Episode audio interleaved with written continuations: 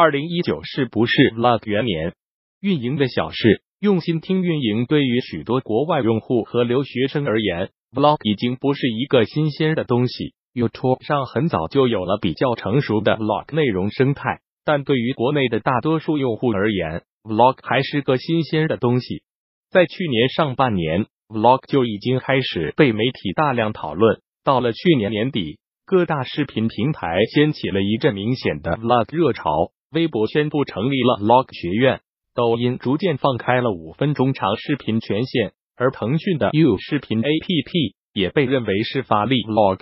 一 Vlog 只是小众娱乐，尽管 Vlog 在国内大概有一年多的发展，但是头部 Vlogger 依旧还是那么几个人，静月、朱子以及欧阳娜娜。Vlog 内容并没有迎来如短视频般的爆发增长。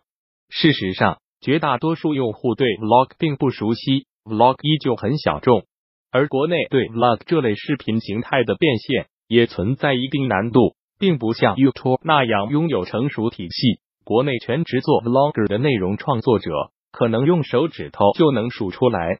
相比于短视频，Vlog 的拍摄并不是件容易的事，对于大多数人而言，也难以达到记录生活的作用。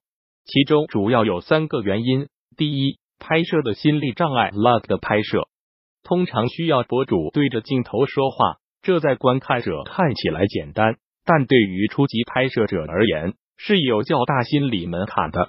大多数人拍摄身边的事物并没有太大难度，但是要亲自入镜进行一定的讲解，首先要自然面对镜头，其次需要一定的综艺感，再加上需要经常在公共场合大众视线下对着镜头讲解，事实上对人的心理素质要求挺高。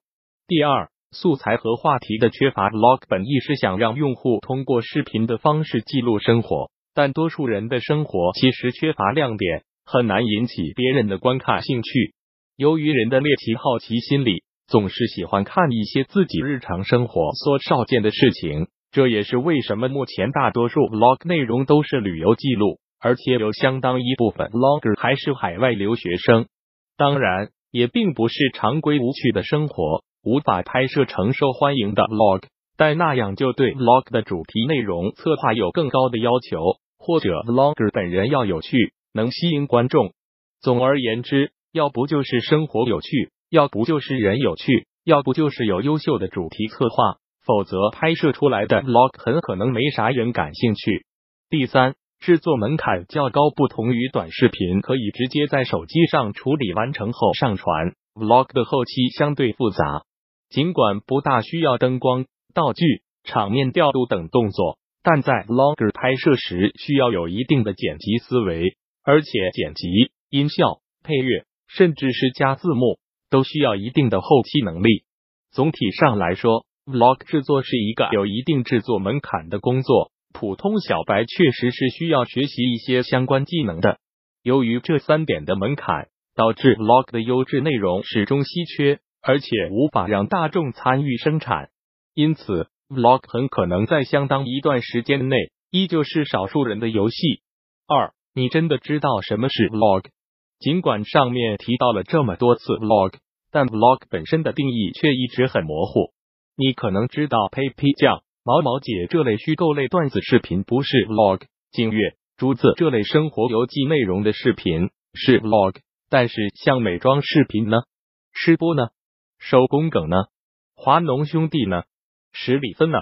你也许一时间不好判断。当我们在谈 vlog 时，很可能我们并不知道自己到底在谈什么。事实上，目前许多被称为 vlog 的视频，更多是一种栏目了。比如说，十里芬的河北猎奇系列视频，尽管标注为 vlog，但显然这并非一种视频日志，而是一种节目化的走访记录。说是一种走进科学也不为过。如果说的狭义一些，目前所谓的 vlog 就是指游记性质的个人生活视频日志。但如果把 vlog 与 blog 对应，那么 vlog 就是一种个人的视频表现形式，与内容没太大关系。就像你在博客上除了写日记、游记记录生活外，也可以写点小说、段子什么的。三 vlog 拍摄已经套路化，从目前来看。抖音等平台上的游记、美食、日常类的 vlog 内容大同小异，同质化严重导致 vlog 并没有太大看点。而目前许多较为活跃的 vlogger，其实在从事 vlog 拍摄前已经是具备一定流量的网红，比如景月早就是人人网时代的网红，而是水的深夜发吃徐老师更不用说是自媒体大 V。以游记类 vlog 来说，vlog 真正的差异点更多在剪辑、旁白等风格化的要素和包装上，而并非博主生活内容上的不寻常。比如说。如今，许多游记类 vlogger 开始以一种心灵鸡汤的方式包装 vlog，小清醒的拍摄风格，配上文艺感的旁白台词，最后无非是想告诉大家，要敢于追求自己想要的生活，表达一番关于勇气的人生感悟。而对美食类 vlog 而言，大多数内容都在拍摄自己做一顿精致早餐轻食的过程。除了 vlogger 的人格魅力外，内容差异性其实也并不大。事实上，对于 vlog 而言，目前的状况，是品类及产品除了个别具有特色的 vlogger 外，各个细分领域的 vlog 内容相似度较高，制作思维都较为局限。若没有主题性的内容策划，非常容易让人产生审美疲劳，这也是 vlog 一直没有破圈的一大原因。四，快手才是中国化的 vlog 平台。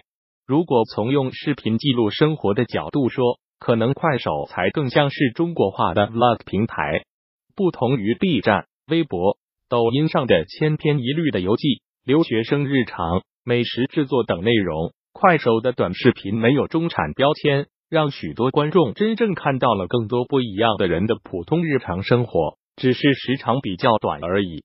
比如在快手上，时常能刷到西藏博主在分享他的异域生活，高危截瘫的博主。在分享他的日常生活，常年在路上的卡车司机，在路边做饭生活，这些人的生活与多数人相去较远。从好奇与猎奇的角度上来看，都能够引起许多用户的关注。或许面对微博、抖音等众多平台对消费升级 ins 风 Vlog 的追逐，快手才能探索出一条中国化特色下沉市场的 Vlog 道路来。